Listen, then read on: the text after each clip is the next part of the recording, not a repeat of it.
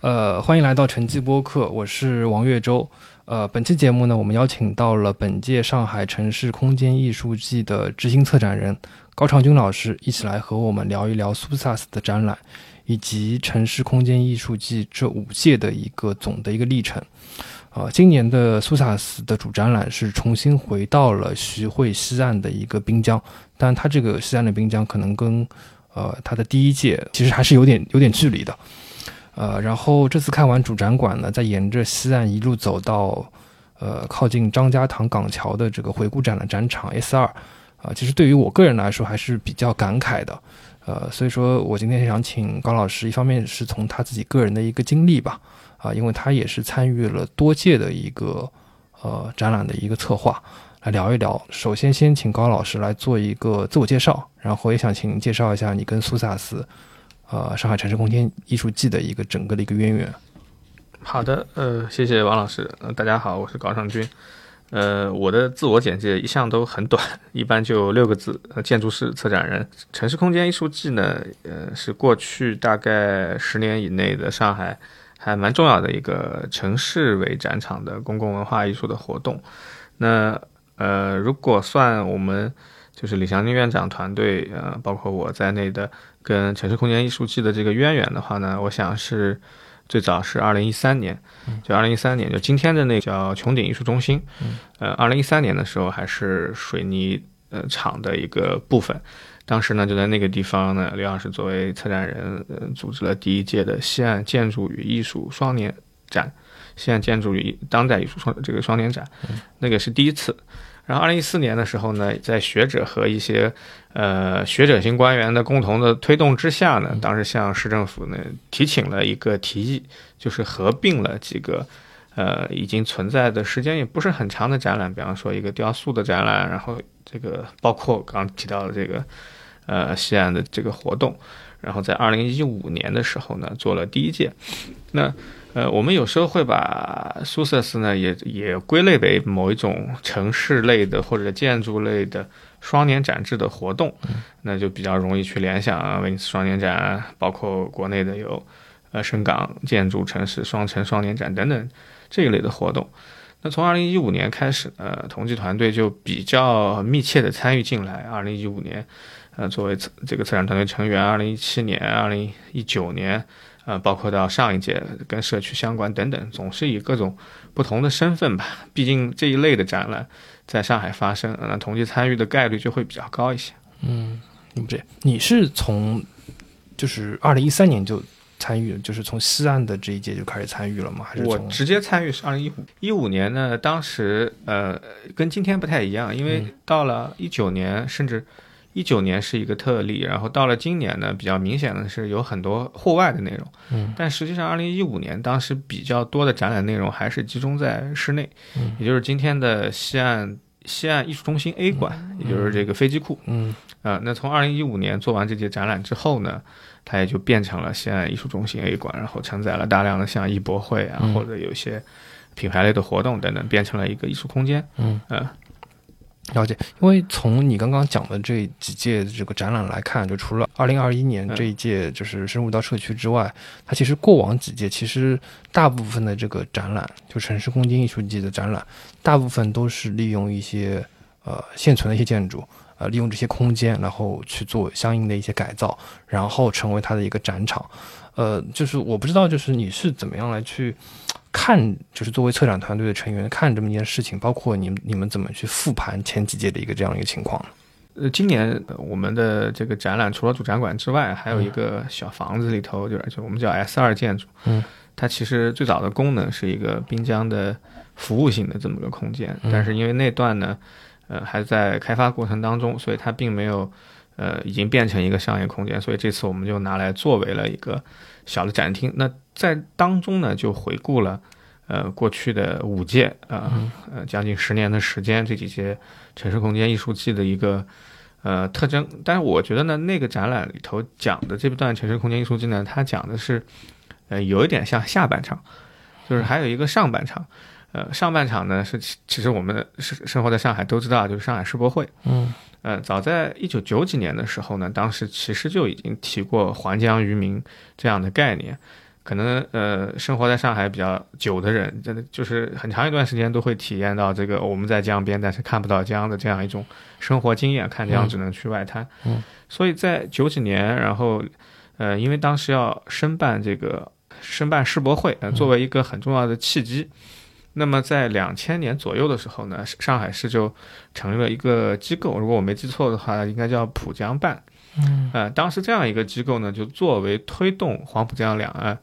开放啊，环江渔民的如何去实施的这么一个机构来协调这件事情。嗯，那所以从两千年开始呢，因为世博会的这个契机，黄浦江滨江的公共空间啊，或者这些呃，我们叫第一界面的规划就开始。在当时就开始有了一个雏形啊，哪一段是做什么功能，哪一段是怎么样，但都在本着一个贯通的目的，再往下推进。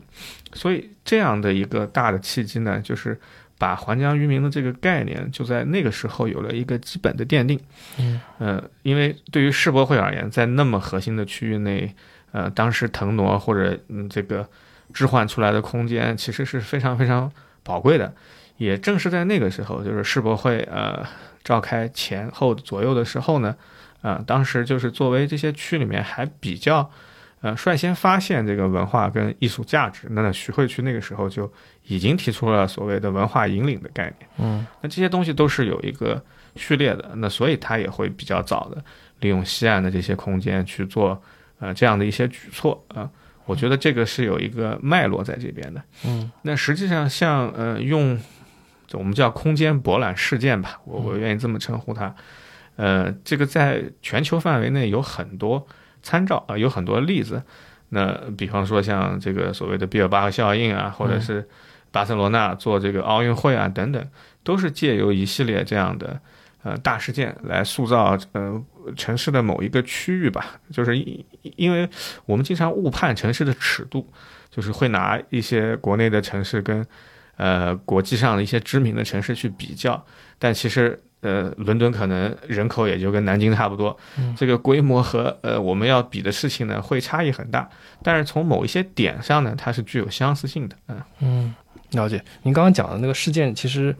还挺有意思的，就是呃，苏萨子它其实是一个非常短期的一个事件。你看，像这一届它九月底开幕，其实到十一月的。下旬十一月二十八号就结束了，就两个月时间，但他其实想达到的目的其实还非常非常多。其实每一届的苏萨斯都是类似，包括像就是第一届是在西岸嘛，后面去到了这个民生路统仓码头，对对，也是这个滨江的空间，嗯，就现在是成为了东岸的一部分嘛。然后后来去到梁浦滨江，梁浦滨江它随着这个苏萨斯的这个开幕到现在，它其实应该说是。呃，每天吧都在大变样，它周边的这些区域都在大变样，包括像就是到社区的这个展馆，包括到今年，呃，徐汇白猫的这个展馆，每天都在大变样。那你自己是因为我我知道你其实是每届都会作为这个参与者，参与到这个整个展览的策划当中去，你是怎么看后面这几届对每个区域的这个打造，包括它展览的一个主题的一个选择上？呃，这个问题还。挺关键的，就是，呃，我们从二零一五年的第一届开始呢，主题，呃，一直是围绕着，就是因为这个活动毕竟还是就是规划建设系统主办的一套活动，所以它的这个讨论的范畴呢，基本上还是在我们所谓的建筑与城市规划的这个讨论的学科语境内。比方第一届我们主题叫城市更新，那第二届呢叫连接，后面有个破折号小标题是关于未来的公共空间。然后第三届，呃，是相遇，然后后面呢讨论的是冰水的空间，嗯啊，然后你会看到第一届的这个内容呢，更多的是跟建筑规划的这个学科相关，有一部分艺术的这个内容在。一七年呢，这个艺术的成分呢提的比较多一点了，那建筑规划讨论的事情呢，也有更多学就是学科性的，而并非是呃专业性的，就是他讨论的这个稍微有点偏专。到了一九年呢，其实大部头变成了艺术，特特别是滨江的公共艺术，留下了很多，呃，永久性的永久性的作品啊。然后室内关于这种规划建筑的讨论的分量呢，会相对来说小一点。那到了二一年的时候呢，这个形势有一个蛮大的这个变化，就是关注社区，展览也进入到了这个社区。今年呢，又有点回到前几届的这个关于滨江的关注上，啊，但今今年的这个呃主题的变化是非常大的，啊，虽然这个生态呢是来自于上海二零三五的第三句话，叫人文之城、创新之城和生态之城，但是呢，这个生态之城对于规划和建筑人的人来说，把这个规划建筑人和生态和展览这三个词绑在一块儿，这个是一个还蛮新的事儿。嗯，我就经常开玩笑说，今年这个就好好比让建筑师也穿上绿色的外套，站在这个 公共艺术的桌子上，嗯，呃，第一次坐上牌桌去讨论一些这些事情。嗯，其实对于当代艺术而言，跟生态相关的，不管是艺术实践还是艺术策展，这个事儿不是很新鲜，啊，已经有有一段时间了。但是对于规划建筑来说呢，还是算比较新或者比较跨学科的一个话题。嗯，那所以这次呢，就是也会影响到我们的，比方说联合团队的构成啊，我们的一些呃目标啊和一些选择，嗯，还是一个蛮大的呃变化。然后呃，关于它背后的所承载的，我们不管叫腹地空间或者怎么样的话，也不大一样。虽然今年一样是很远。嗯啊，每届艺术季，反正观众朋友们的反馈就是，呃，远不方便，没地铁，这个很正常，呃，因为它在一开始就是这么选的，它一定是朝着城市接下来要去发展的锚地，呃，这个这个这个叫呃锚地也行，或者叫目的地也行，但是前几届有一个特点是，呃，你看我们一五年在做飞机库的时候，那个周边什么九宫格呀，这些传媒港呀还没有，所以那个时候甚至。地铁站都要绕很远，那个时候也没有这个这些外卖企业，我们每天都得吃固定的盒饭，以至于我都快猜得出来礼拜几会送出什么菜来了。这样的事情，那后来那个地方发展起来了，但是你会看到那个的发展，它是一种产业的导向的关系。一七年的那个时候呢，呃，当然浦东的那个区域也可能是想。有这种类似的操作，但一七年的大背景呢，实际上是全市范围内关于滨江贯通这件事情的一个呃共同发生的这么一个状态。嗯，所以那年呃艺术季的随着进行开幕闭幕，我们滨江贯通这个工作这个工程也完成了。那么一九年呢，又有点不一样，就是杨浦它当时锚定的一些目标呢，可能跟前两个呢呃有类似之处。但也有点微差，就是您刚刚所说，好像每天杨浦滨江都在发生一些巨变，它后面的紧跟着的这些产业注入的这些情况，或者第二界面的一个整理，是那一年还蛮重要的一个呃结果，所以会看到这些滨江的公共艺术的永久的作品是一种线性的状态被留了下来，它也就是紧接着就会促使第二界面的一些变化，嗯。啊，这个就是有它的。呃，规划实施跟落实的一个情况，但是今年呢，呃，看上去像，但是有一个很大的区别是，我们的后面是已经基本上成熟的城市的界面，有基本上，呃，可可可能时间已经蛮久的小区啊等等，有一些是啊收储的地，但是地呢也不是很多，况且呢那个位置的呃开发的这个可能性啊规模呀，它不是一个。呃，马上就扑面而来的这么一个事情，嗯，所以在某一篇文章当中呢，当时提到了我们讨论当中用到一句话，就是滨江不仅有呃风景，更有生活。所以这一带呢，就即便是在我们这个艺术季进入之前，我们去调研嘛，就是想看这个空间有什么可以介入的可能性的时候，你会发现，呃，跟我们想象中的。比较呃偏远或者比较荒凉的滨江不一样，这里的生活非常热闹，啊，白天可能差一点，到了晚上，这个吃过饭啊，张家塘那边呃有数不清的舞团，曲风也不一样，啊，这个跳的快乐程度也不一样，有不同的吹奏乐器的人，你会发现它周边影响的腹地这么多的老的小区，啊，这么多的人已经在这里。非常以这种呃这个非常好的状态在那边体验公共生活了，那么所以呃他的艺术季所做的这些工作呢，就是发现在这样的一个状态之下，我们再怎么去让它的这个公共性，不管是更便捷还是更实用，嗯还是怎么样，我们讨论的这件事情呢，就跟前面会产生一些微妙的偏差。嗯，当然不是说前面那些事情就完全。呃转向了或者剥离掉了，一个展览也不可能实现那么多的事情。嗯但是关注点明显是有一些呃差异的。嗯，哎，那像今年的这个是先选定主题还是先选定这个展场？嗯，今年是我们叫选题方向，嗯是去年选定的。嗯。啊，那时候就就已经是按照这个生态的方向要去做了。嗯。然后从生态之城这个方向到共期这个过程，其其它其实是由一个就是规划的呃相对比较笼统的这么一个描述，嗯，我们要进行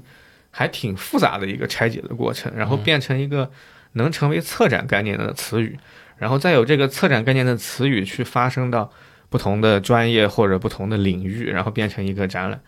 啊，这个是呃去年已经在讨论的一件事情，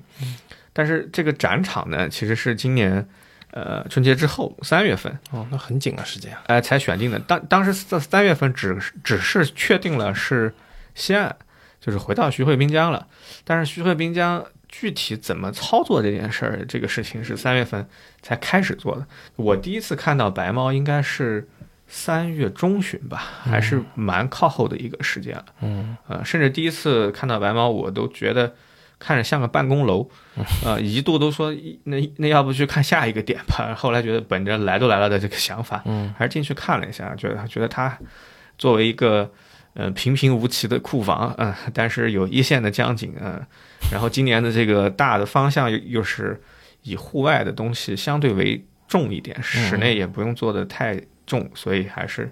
综合考虑吧，就是选了它。它只是呃，就是一七年那呃那个工程之下，就是完成了贯通，嗯，然后有比较还比较不错的公园，或者有点像什么滨江公共空间一样的嗯。环境品质，嗯。这些都是嗯不错的一个底子，但是没有那么多呃，就别说艺术了，连连那个配套空间都没有。就配就是配套都还是相对比较少一点。嗯，对，因为我记得就是我去看主展场，就是开始看主展场那一天，正好天下雨，我从主展场骑车一直到 S 二当中，就就没有滨江那一侧，其实就没有避雨的地方，然后我只能躲到那个有个保安的小亭子里面去躲了会儿雨，所以那个地方的这个驿站啊，这样有有盆的这种公共空间其实是非常少的。但就回过头来说一点，就是那边也是正因为就这次艺术季，它留下了很多这些。呃，建筑师的一些建筑，包括艺术家的一些作品，啊、这个其实也是这几届艺术季的一个特点了。包括你刚刚讲的，从杨浦滨江开始，呃，包括从一开始的这个西岸滨江的这个呃双年展开始，其实都会在这些地方留下很多的一些户外营造的一些区域。就除了主战场之外，呃，就我想可以请你介绍一下这方面的一个情况，包括今年可能有哪些就是比较有特色的一些作品，因为我记得有一个是园林。然后也请了那个张家静做了和粗鲁书亭，呃，对，这个也是呃，我们因为今年开幕之后嗯这段时间的呃很多活动啊嗯或者讨论啊，也是在复盘嘛，就是想找到一些呃呃艺术季的特点，然后便于我们去不管是分析哪里做的好与不好，或者说以后有一些参照的这个对标，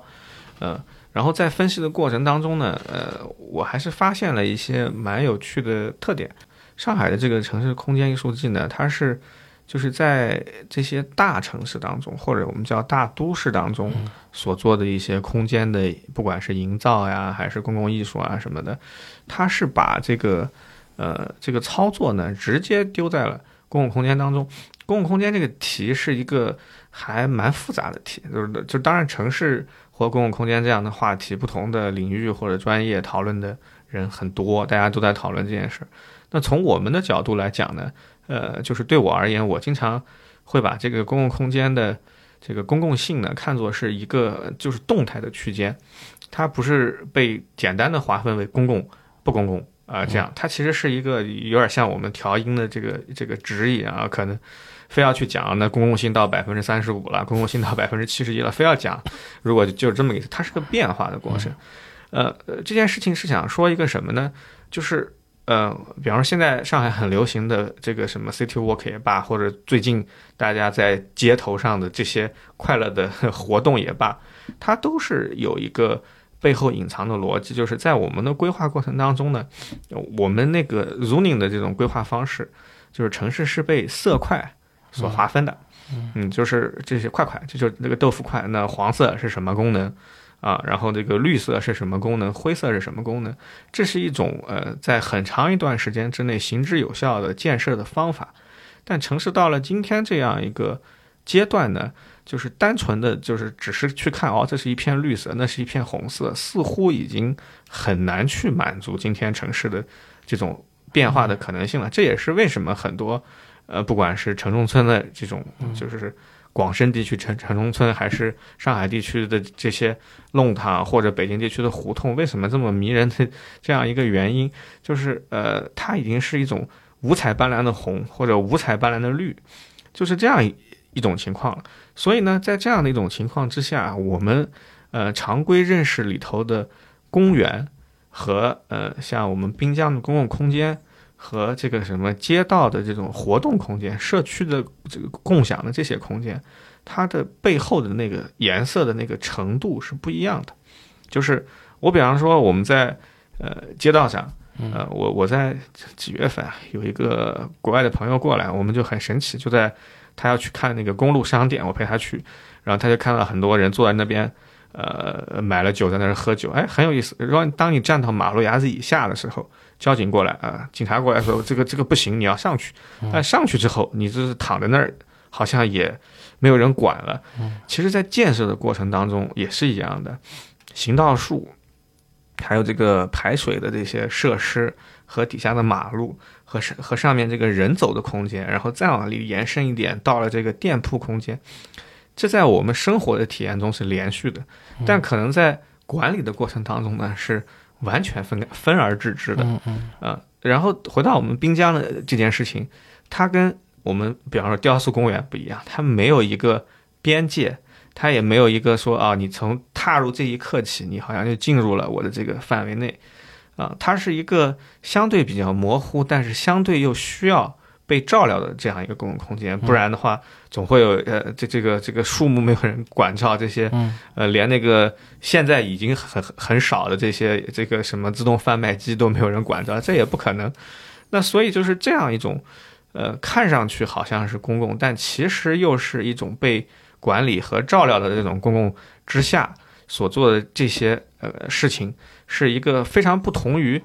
我们有一些参照会说会会去比较大地艺术节啊，日本这个濑户内海怎么样？所以它从根源上有一种非常大的差异。这种差异呢，我认为是它的某种意义上是组织架构带来的，就是我们规划建设领域，呃，比较习惯于就是物质空间的这种营造啊，或者是呃，你可以把它叫做营造，或者是我把它称之为叫二次设计。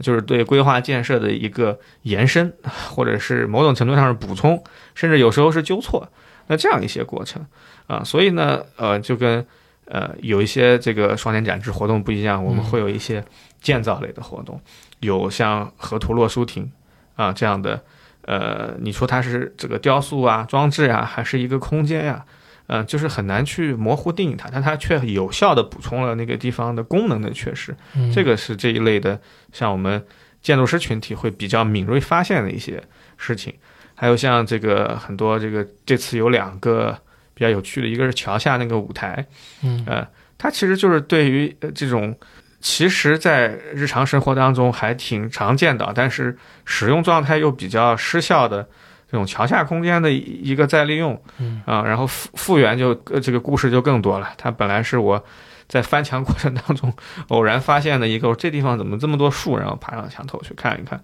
然后就再加上对西岸的调研，才知道哦，它是有点植物疗养院的这么个性质。嗯，就是滨江可能有些树也长得不太好，就挪过来啊，就在里面休养一段时间，这么个地方。这样的情况肯定不可能当做一个园林被人照顾嘛，长满了加拿大一枝黄花入侵植物，啊，就是这样一个事情。所以在这里呢，我也不可能像呃雕塑公园一样，我摆一个这个很有打卡性的作品就完了。那可能我们的操作就这个就是这个识别入侵植物，调整入侵植物啊，然后呃，其实它还有个点是它有几条。就是非常吸引人的这个这个混凝土的墙，嗯，呃，那个质量很好，所以也一开始让我认为它一定是个工业遗存。后来大家查了一下，果然是以前的沥青二厂留下来的一些，嗯就是一段一段的墙，就它自然的把那个空间分成了呃不同的一，就是就好比你走过一个墙啊，这个场景又变了，嗯就有点像河南有一个。叫这个什么戏剧换乘，嗯 就是那个那个 setting 都在变啊，所以这个就很有意思。就是我们对空间是敏感的，但是对于这个植物是搞不懂的啊。然后就是需要各个团队配合，最后又有苏州这个园林博物馆的加入，拙政园的加入，在那个墙上去投射了很多花窗，然后我们就把这些讨论就变成了以以前的这个园林是江南文人园，那后来。呃，我们现在在这块地呢，它是一个后工业的地，嗯，那文人园跟市民，就是跟平民的这这种关联是什么？正好那段时间又有一个苏州一个一个一个一个不是很有名的园林，就是周边都被拆掉，哦，我去过，叫。他就就就开始呃促使叫引园啊，对对对，引园，嗯，就他开始促使我们去考虑一件事情，呃，嗯。呃就是这样的空间，它在城市当中，呃，怎么去认识它？嗯就是我们怎么把这些临时的、呃过去被被这个围墙一围了之的空间，嗯能让它有它都市当中该有的价值，这个就全部建立在我刚刚最早讲的那套五彩斑斓的呃日这个认知过程当中，呃，所以在这样的架构之下，在认识这些事情。嗯，哎，其实你讲到园林，因为其实以前很多这种工业制造业的这种就是大型的工厂里面，它其实因为它里面其实设施包括单元组织非常的丰富嘛，有什么幼儿园啊、学校、医院什么之类，它有些时候它就会在自己的这个厂里面造一些它自己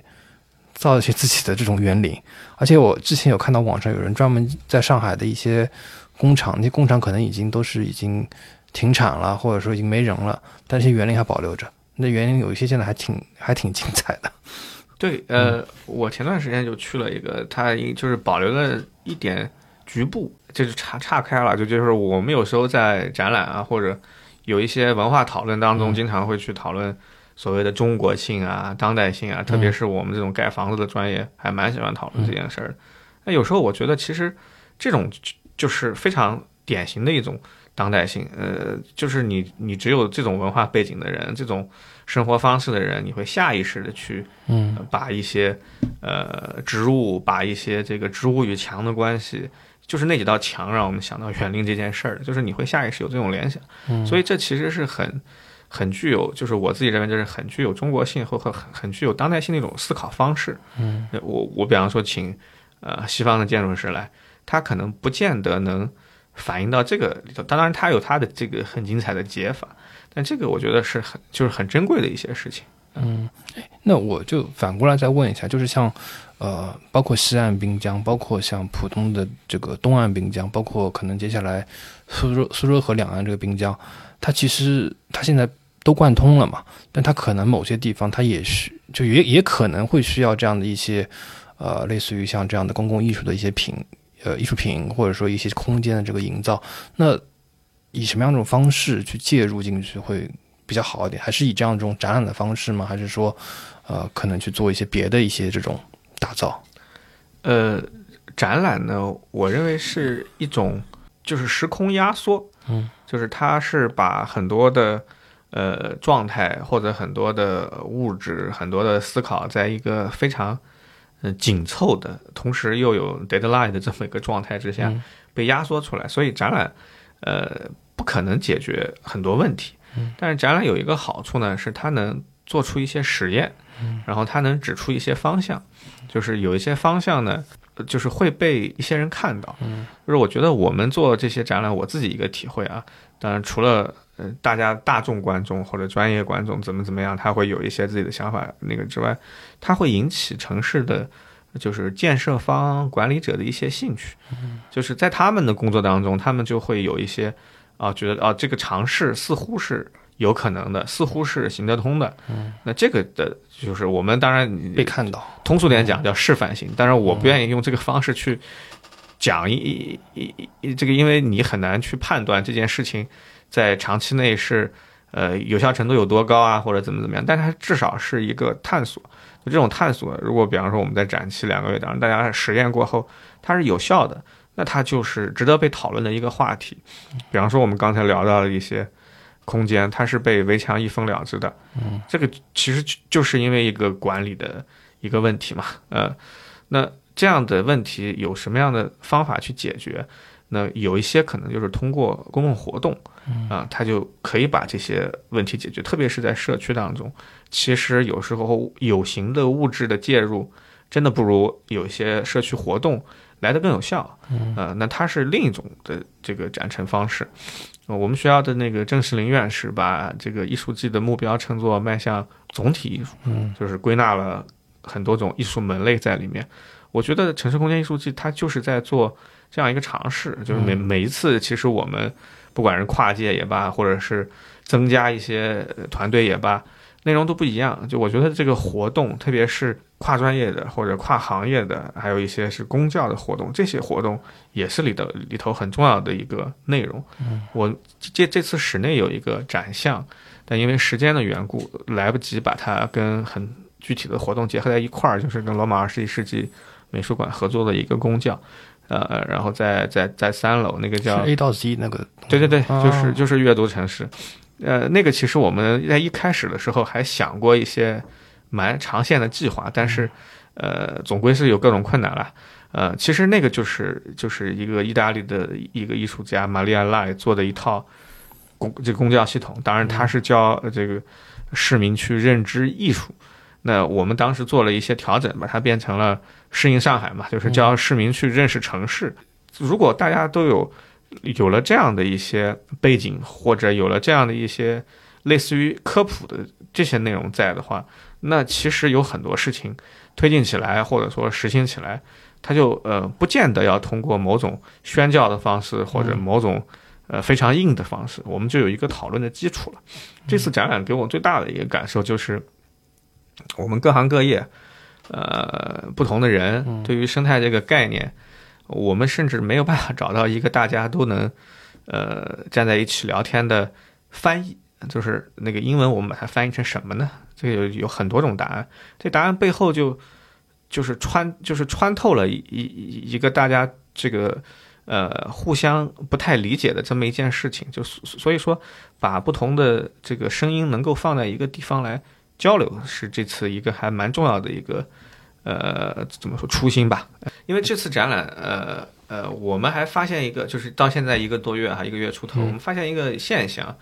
大家对于展览内容的关注还是挺超出了我我们的预期啊。呃，就是因为很多时候呢，现在很多展览，呃，我自己也很理解，呃，就是打卡，呃，嗯，体量太大，或者说就干脆就想拍照，呃，就是打卡地的这个目呃目标是很高的，或者说已经上升成第一目标了哈。曾经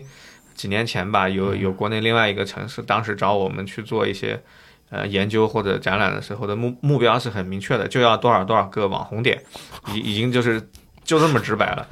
呃呃，当然我不是去 说这个事儿对与不对啊，你如果那个非要去讲，科布西耶在当年也是很网红的建筑师，呃，这这这个事儿就就是额外讨论。但是就我想说是，当你在做展览的过程当中，是希望去讲一些故事，就是你有一个故事在后面，然后这个讲故事的方式呢，是通过不同学科，呃，降低阅读门槛的一种科普。呃，就你叫你叫科普，好像就说复杂，但是就是这样一种普及的愿望，就这种对话的愿望都存在的时候呢，你会发现，呃，这个的效率是其实是不低的，还是蛮高的。透透过展览有有这样一个功能。嗯就好像你讲到这个展览的内容，其实这次展览里面有一个作品纪录片《生生不息》嘛，因为这个纪录片它在展场有播放，然后其实你作为这个策划人，其实也参与了他之前几集的一个拍摄，而且这个纪录片本身跟我们上海城市的空间其实非常息息相关的。就你可以介绍一下这个片子，包括你们在展场放的那个特别定制的那一部片子吗？生生不息这个计划呢，那个首先我得说哈，这个这个呃，传媒领域的同事们起名字的能力确实是很很很棒。我当时一听到这个名字，我就觉得这个名字还是呃挺厉害的。呃，他把这个上海啊，把他想讲的城市更新啊，都都装到里头去了。啊。然后这个呢是本意或者说他发端的那一系列呢是跟城市更新有关。当时呢，我跟一些朋友正在讨论，就是呃呃，其实我的出发点呢非常的具体，就是我认为这个建筑传播，呃，我们的专业媒体所做的一些工作已经到一个成熟的模式了，我们可能需要做一些把建筑怎么讲给大众的事儿。当时有一些呃平台，比方说呃小红书啊，还有 B 站啊，都都讨论过一些。然后当时呢。我自己的感受就是，呃，我们不要去拍那些美美的空镜，也不要去让这个建筑师讲太多这个专业的词语，或者说是让这个让他们去搞很多很玄妙的概念。我觉得这样的话，大家也没什么兴趣去看。然后我当时就，呃，基于个人的这个这个经验，我说，那我们能不能就做一个，呃，叫做呃喜欢这里的理由？那对于别人来说，这个空间受欢迎，或者说。呃，很流行或者怎么着，不管是因为打卡还是因为很好的生活体验，它总有一个原因嘛。所以我们就说，当时每一个建筑呢，拍一个使用者，啊，其实这个理念一直贯彻到今天。我们展览当中也有很多展品是这样做，就是就关注一个使用者，就把那个视角呢由一个，因为设计师很容易是就是鸟瞰视角做模型啊，这里干嘛那里干嘛。但是我觉得你把自己的视角放下来，变成一个使用者，就谈一谈我为什么喜欢这，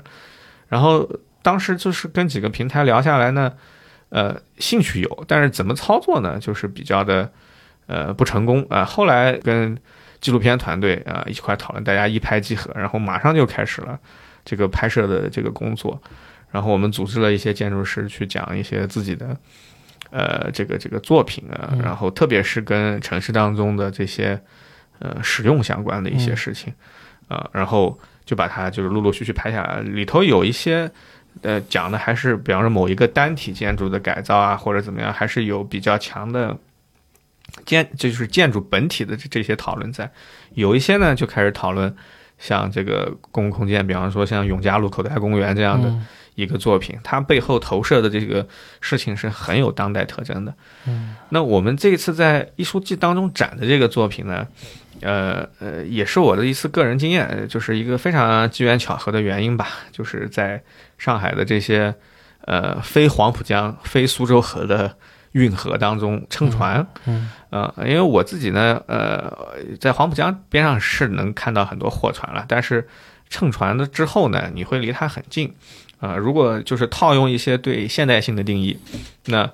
呃，这个现代性有一个很重要的观点是移动嘛。嗯，那我们上了船之后呢，就船长大家告诉我们几件事：第一，我们码头很少，上来之后两个小时再下船，这两个小时你下不去，这是第一；第二，我不可能停啊，怎么怎么样？哎，一听好，这已经就变成了一种，嗯，你有很多的体验是被翻转的啊，就是比方说我我们坐船在经过呃这个黄浦江比较宽的这个地方的时候。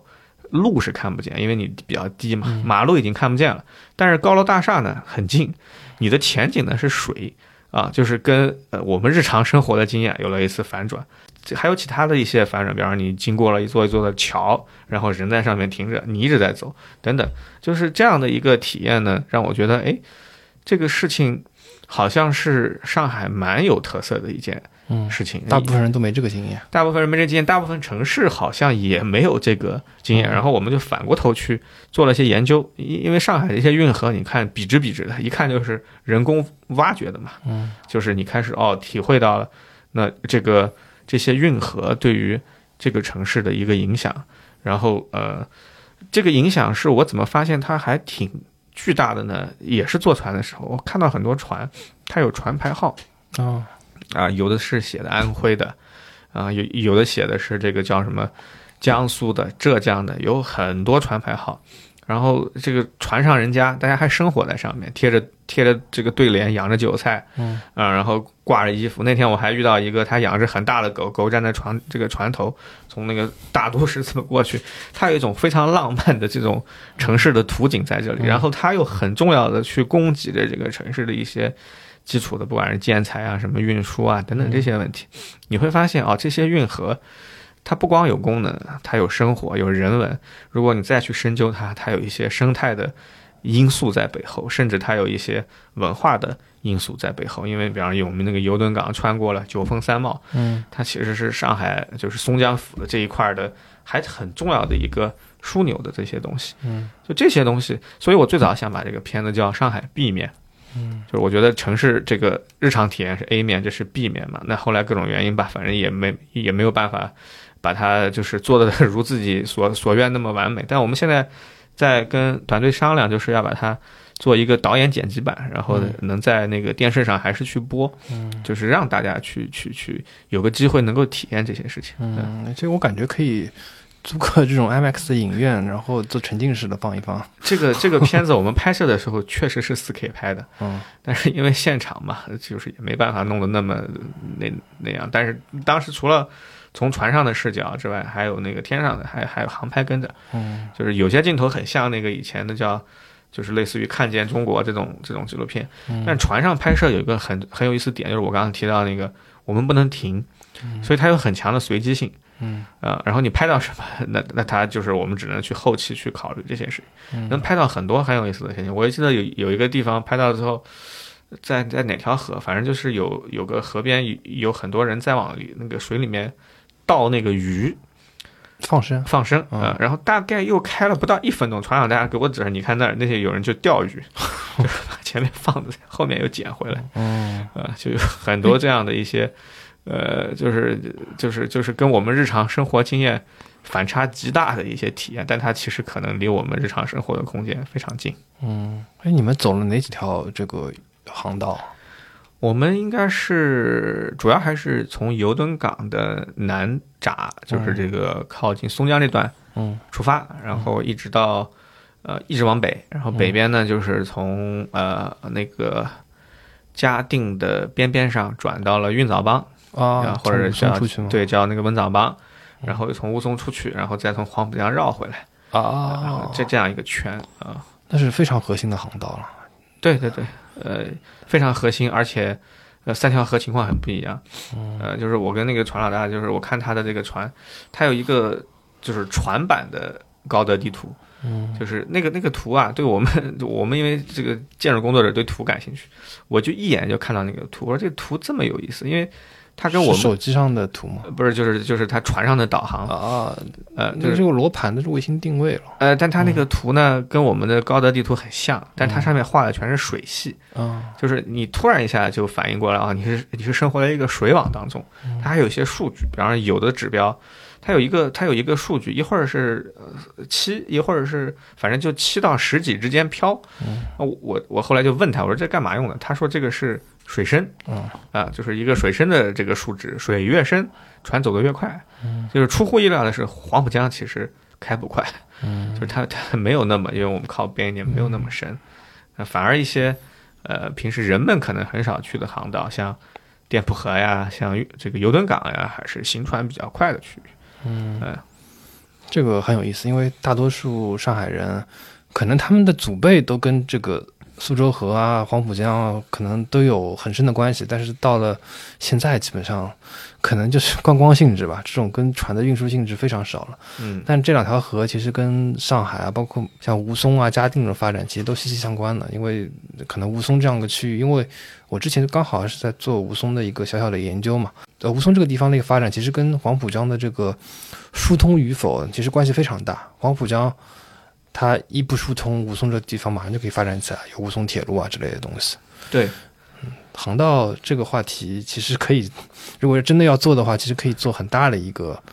一个话题，可以延延展开去讲。对，它有一些就是非观光性质的航线啊、嗯码头啊，这个其实是一个很有趣的这个这个文化现象。就是我我在那儿很有意思一个体验是，呃，我看了我在今年的几月份，反正在那条船上嗯又看了一遍二零一九年的城市空间艺术季，就是从船上的视角，哦我还拍了一些视频给当时的艺术家跟建筑师，就是就这个视视角呃还是挺难得的一个视角。哦，看完之后你会觉得哦，呃呃，这个这个就是呃这个公共空间和后面的这个第二个界面和这个原来的这个城市的这个格局的这种转换，它好连续，就是我们因为行船嘛，所以那个是一个非常连续的一种体验。嗯，然后这种连续的体验呢，往往就能把一些呃可能因为各种原因互相不连通或者互相偏差很大的空间，在一瞬间被连起来。可能前面是一个公墓，突然变成一个公园，突然变成一个小区，然后就是漫天遍野的这个高压走廊从你头上飘过。就是这些经验都是呃，这个这个非常独特的一些感知。嗯，了解。你刚刚正好讲到这个游轮港嘛，呃，因为这次这个空间艺术季的这个选址，包括主展场，包括这次有非常多的这个分展场，就是包括这次有个叫做重点样本展区，就是分布在五大新城嘛，五大新城的很多郊野公园里面，呃，包括还有像这个江苏、上海。浙江边边界的这个元荡湖的展区，包括青浦的双向村，就是这个分布的一个趋势，就是会让我们感受到，就整个上海发展的一个趋势，就是慢慢的就往边界去做，呃，一个一个发展了嘛，一个方向。呃，就我不知道可不可以请你介绍一下，就是你从呃展览的这个策划。啊，包括你对油墩港这个地区的整个规划的一个研究，就是讲一讲，就是整体的一个趋势，讲一讲这方面的一个情况。这个是一个就是很大的话题。嗯，呃，今年那个上海城市空间艺术季有一个叫“六一加六加十三”的总体布局，嗯然后那六呢后来可能变成七了，就是呃，它是有什么构成？就是五个新城，加上一个长三角示范区，然后加上一个元荡。啊，就是大概是这么个组成模式。然后十三呢，就是除了这些以外的一些案例的一些一些区域。呃呃，当然有几个原因了，一个是本身新城就是上海近些年发展的一个很重要的一个发力方向。啊呃，这个一般来说嘛，就是规规划肯定是先行的了。就是大家都去看什么都没有的时候，其实规划师脑子里已经 长出来了很多东西，但是总归要有时间去去去实践它，这是一个现象。第二个呢，就是呃跟主题相关，因为今年这个主题如果是从规划利利益上的去理解生态的话，那这些区域它肯定是比。呃，这个这个核心区或者是人很多的这个区域，就更具有生态感嘛。就我们讲生态性、生态观跟生态感，它更具有生态感嘛。所以它也是一个很重要的一个点。然后同时呢，因为上海自己的一些长效的规划的一些推进，比如外环绿带啊，五个新城的这个五个绿环呀，这也是比较好的去体现这种事情的一个呃机会啊。再加上像呃刚才说到的一些所谓的边。边界就是边界这个词儿，如果从呃环境史或者是从呃城市学的角度来讲，它很有意思。呃，就是我们讨论基础设施的时候，经常会聊到一些呃聊聊到一些线性和节点，聊到一些这个这就是就是这个边界和中心的这个关系。嗯，呃，其其实呃尤敦港这样的呃空间的这个整体的。呃，它其实发端于一个非常具体的基础设施的需求，就是呃要去疏浚，啊，然后因为它通航标准的提高，啊，就是原来行船的这个这个吨位提高了，那它的这些桥梁净高就要变化，就是这么一个非常具体的事情。但这种具体的事情呢，在今天的这个城市发展当中，它往往就会叠合了很多呃对于它的一些其他的想象，比方说。呃，因为那那段，特别是在松江青浦交界的那段，就是九峰啊，然后广富林那段，那些风光 真的是特别的，就就又要说这个，就特别的不上海，跟你想象到的上海是千差万别，有可以说是很美的一这样一段空间，那它就就有可能成为呃上海的都市生活体验之外的这个另外一种体验，不管是。有文化保育的功能，还是有这个啊，我我们生态油气的功能等等，它都有这样的机会，所以就是变成了一种呃更加集约高效的城市的建设的方法。呃，当然，当然这个过程是一个漫长的过程，呃，或或者说呃困难重重的过程，就就跟以前黄这个黄浦江两岸滨江贯通。呃，一样，你总归会面对很多具体的问题，嗯，但是它的这个潜力是比较明显的。因为我们我有一次活动吧，就是放这个纪录片啊，嗯，就有观众问说，那，哎，呃，为什么我们到荷兰啊或者这样的地方，那它的运河边上就除了货运之外有支流，然后别人可以在里头，呃，这这个划桨等等这些东西。但其实就是在提示我们一种，呃，怎么去理解这些资源的方式，就是它除了那些功能之外，它还有更多的承载的这种可能性。嗯，我觉得这个也是这次，呃，艺术季愿意把一些，呃，更多的地方亮出来，就是让大家去了解这些事情。嗯，就包括你参与的这个新城设计展，就里面有很，因为我最早知道油灯河谷就是在新城设计展上，然后今年的话，应该马上吧，就是要有第二届了，这里面肯定有很多新的一些项目，或者说新的一些地。就是一些一些地区跟我们的上海市民做新的一个界面，对，就是里头有两个跟游游轮河谷还挺像的两个工作展项，一个是呃，就是叫就是关于这个温藻帮的，因为温藻帮很好玩，它是一段直，然后过了大厂机场就开始变曲了，然后其实那个前面有个节点就是一个闸，就是那个水闸，我们分船闸、水闸，水闸所在的地方呢，就是调节水位用的。因为它如果外接黄浦江的话呢，它的水位跟内港航运的水位不一样。嗯，水闸就干这事儿。我们经常就是船开到那个，就是它有两道门，你进到第一道门之后，后面那个闸关上了，然后呢就开始放水。嗯，就是把那个前闸抬起来放水，把你水位抬高之后，船再走。所以它有它有这样的一些功能。这个功能它又有是调蓄这个这个洪涝啊等等，它有一些这这这个生态价值。所以一个是运藻帮，另外一个是。黄浦江在闵行的那段有一个拐弯，第一湾，对，也是马桥那个地方，好像是啊，就那个拐弯那儿，那不是接过去有条另外一条河叫大治河，嗯，啊，就那有一个十字的水口，嗯，针对那边也有一些设计研究，然后这两个也是一个。比较有意思的呃一个一个展示吧。嗯，对，新城设计展我觉得还挺有内容的，就它提示了可能未来五到十年上海的一些新的一些，等于说发展的一个趋势跟方向吧，一个新的一些一些，不管是作为游玩也好，还是做发展也好，我觉得可以可以去看一下。对它，它就是我刚刚提到一个，就它是一个呃，比起城乡城市公园艺术季而言，它是一个非常专业的一个展览，也所以放在规划馆嘛。嗯，但它呃有一个。特点就是因为很多事情规划先行，就是做规划的时候，呃的那番图景离它真正的实现有漫长的距离，但它确实，呃提示了一一些至少我们这个专业密集思考的一些事情，呃而而且是试图去做到的一一些事情，呃所以如果对城市的呃发展建设感兴趣的话，里头确实有很多可看的。嗯，对，它还有很多内容，而且这些内容大部分我觉得。就若干年之后，它大部分其实是会落到地上去的，就是落到就是实际的这个空间当中去。对，这个这个是是就是一个过程嘛，就是需要这个时间，就就跟我们一开始做这个城市空间艺术季在呃在西岸的那个时候一样，也也是很难想象，嗯，那时候很不方便嘛，也很难想象这个到今天会变成这样一个面貌。嗯，你你觉得就是这个？共期的这个议题，你觉得还有需要再扩展出去讲一下？共期这个词呢，从我今天来想哈，和我们在做展览期间呢，又有点区别了。共期这个词，它在策展的角度来说，也不算是什么特别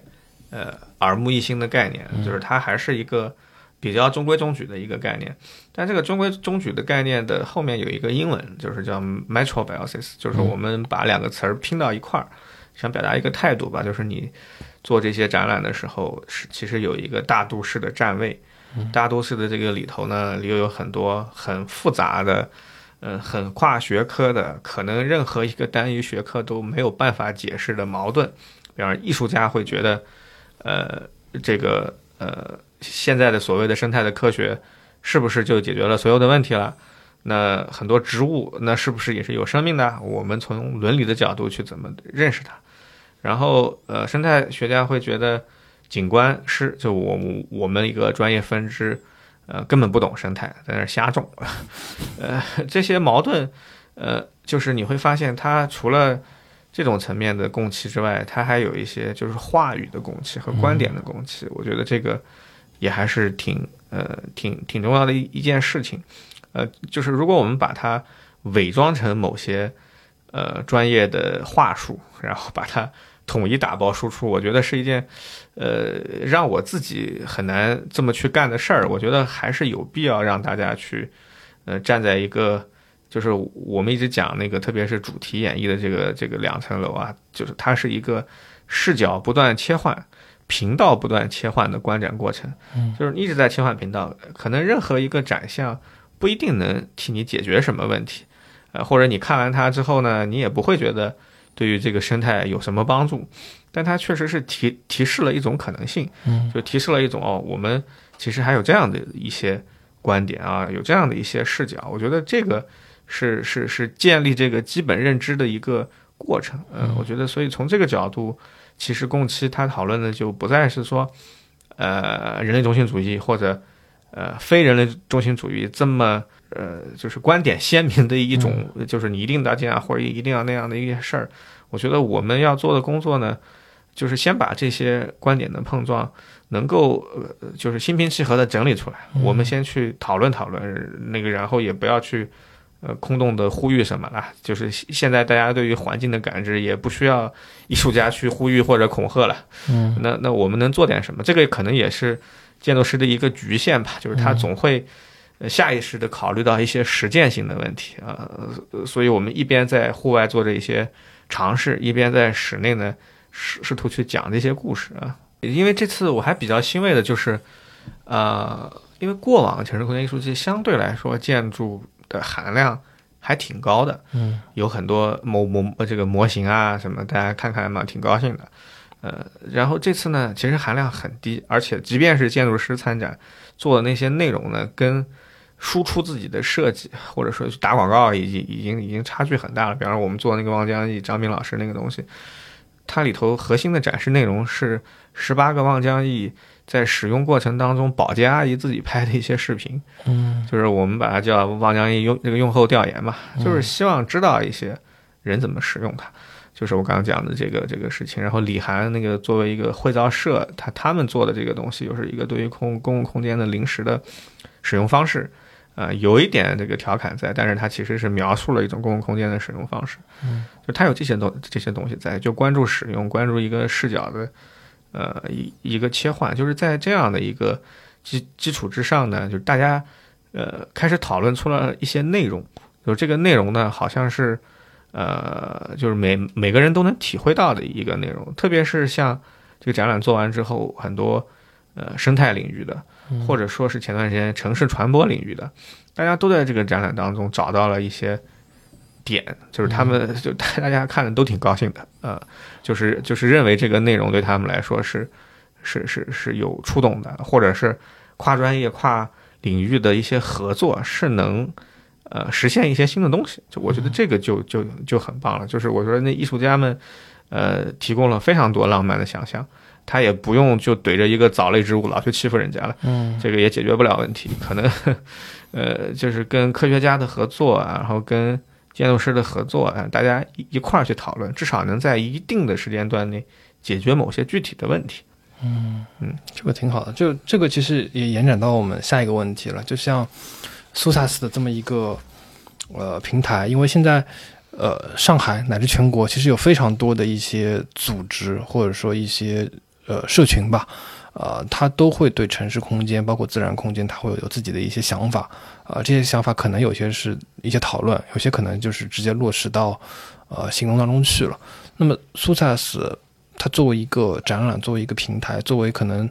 它现，其实我感觉它现在虽然是两年一届的一个活动，但它平时它其实都会有一些日常性的一些呃举办的一些讨论啊之类的东西，它。那有没有可能成为一个开放性的平台，让这些组织能够在我们实际城市空间遇到的问题上去出出一些力？哎，我觉得这是一个很很好的方向。嗯，然后这些年的苏塞斯，呃，就就是单纯从主办方的这个机构的这个角度，从我观察他们来看，呃，确实有这样的一个倾向，就是除了像。呃，这个这个两年一次的这个大活动要办之外，在在在这个办活动之余，他们关于呃一些像微更新啊，或者城市的一些呃论坛、公共活动的一些调整，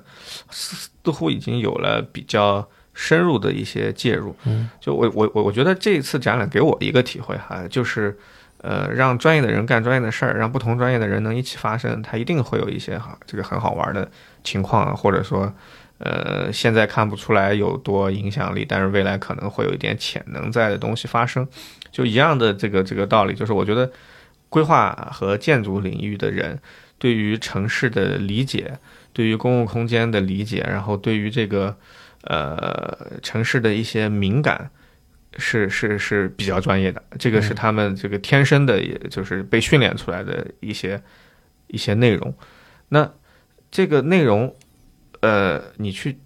让这个城市更好的方法，不一定是一定通过建设的方式。嗯啊，它很有可能是通过运营的方式，很有可能是通过艺术介入的方式、干预的方式、活动的方式、节庆的方式等等。就是像规划建筑，像我们这些背景的人，就很适合作为一个平台，就是就搭平台去把它作为一个很开放的这么一个呃呃界面来，呃就来做这些事情。呃，我觉得这样的话呢，会让很多的事情。呃，有有有放大的这样一个功效，就跟艺术季去放大城市当中的一些事情一样，就是这个这个 s u s e s 这个平台呢，它能放大呃对城市感兴趣或者热爱城市的人所做的一些行动啊、举措呀，才能放大这些事情。嗯，呃，就是因就是因为呃，就是规划的对这个全局的掌握和和这个设计的人对这些事情的敏感，嗯，有很多非常细小的题目。呃，只要我们一旦把它抛出来，大家都会觉得很有趣。就比方说，我们我们是不是可以搞某一个区域的屋顶空间的利用？我们一块儿来研究研究这个事儿，或者说是，哎，我们能不能去研究研究每一百米多一个避雨的空间？嗯，啊，这都是一些可能会实现的行动。那这些行动整个弄起来，就会把这个城市打磨得很美好。嗯，那我就结个尾吧。好，那今天就非常感谢高长军老师来做客我们节目，来聊一聊他对这个今年这一届共期的这个苏萨斯，包括过往这几届的苏萨斯的一个整体的一个回顾。呃，也欢迎大家就是趁十一月底之前吧，这个苏萨斯还在展期之内去西南滨江，包括去各个重点样本展区，还有各个区的这些案例展，去看一看，就是这些最新的一些。呃，包括就是规划，包括建筑，包括建设的一个成果，我觉得还是值得一去的。因为特别是很多的一些重点样本展区，它都是在一些各个区的一些最新的一些公园或者说绿地，包括一些产业园区之内，还值得去看一看。嗯，好，好，谢谢大家，感谢收听本期节目，欢迎搜索微信号 cjbkxzs。也就是成绩播客小助手的拼音首字母，小助手会邀请您进群参与讨论。您可以在苹果 Podcast、喜马拉雅、小宇宙以及各个泛用型播客客户端收听节目，也可以在微博、微信上搜索“成绩播客”与我们互动。如果喜欢节目，欢迎在各大平台打分评论，并分享节目给您的朋友。